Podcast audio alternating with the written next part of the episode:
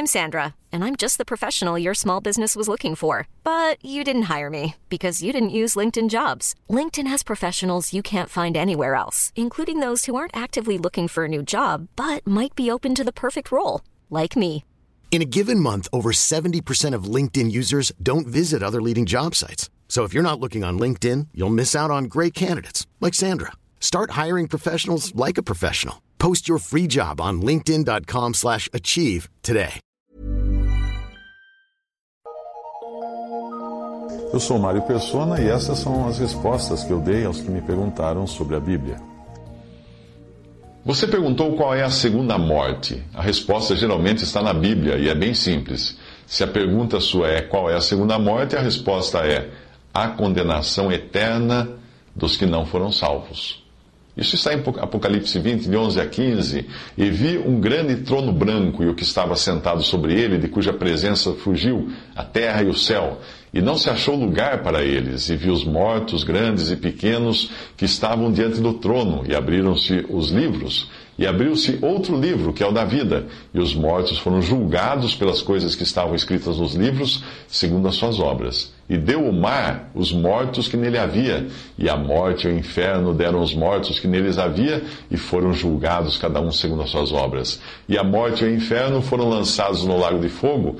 Esta é a segunda morte. E aquele que não foi achado escrito no livro da vida foi lançado no lago de fogo. A segunda morte não tem qualquer coisa a ver com um salvo em Cristo, mesmo porque das, desta cena do grande trono branco, ninguém sai salvo.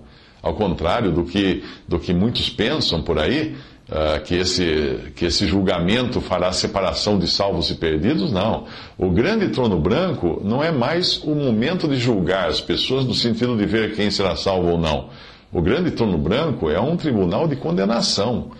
Tudo o que se ouvirá ali será sentença dos perdidos, os quais até então estavam mortos e ressuscitarão apenas para ouvirem a sentença e serem lançados no lago de fogo, como um com um corpo agora ressuscitado. Essa é a ressurreição para a morte, a qual o Senhor se referiu nos evangelhos. E Apocalipse 2,11 diz que o que vencer, de modo algum, sofrerá o dano da segunda morte. E está falando algo bastante óbvio. Como nas cartas às igrejas o assunto é o testemunho neste mundo, eh, não é possível encontrar um testemunho genuíno naqueles que não foram salvos.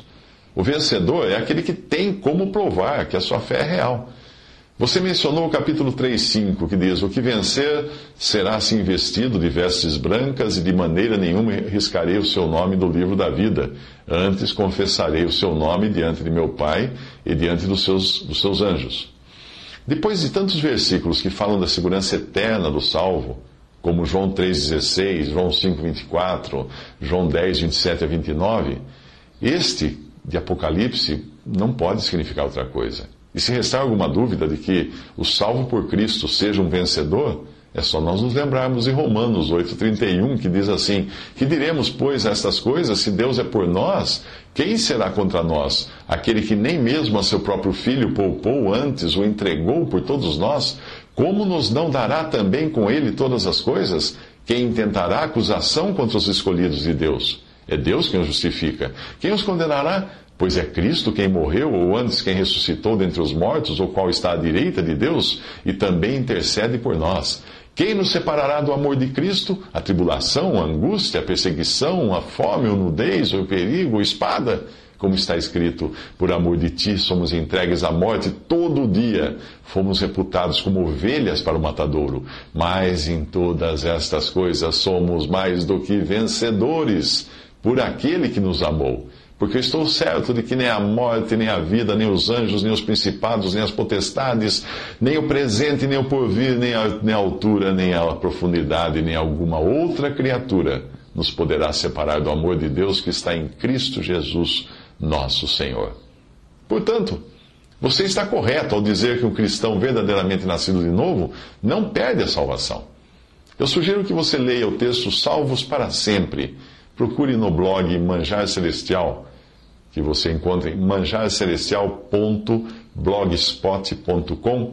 é um, é um blog que eu criei para publicar textos de terceiros que eu traduzi ao longo dos últimos 30 anos.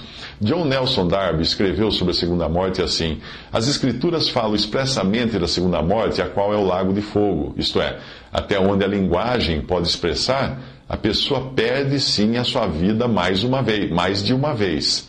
A segunda morte é descrita como tormento no lago do fogo, não como aniquilação da pessoa.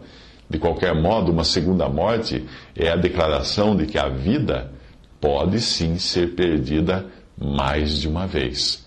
A pessoa perde a sua vida natural aqui na terra e depois perde a sua vida eternamente, sofrendo no lago de fogo.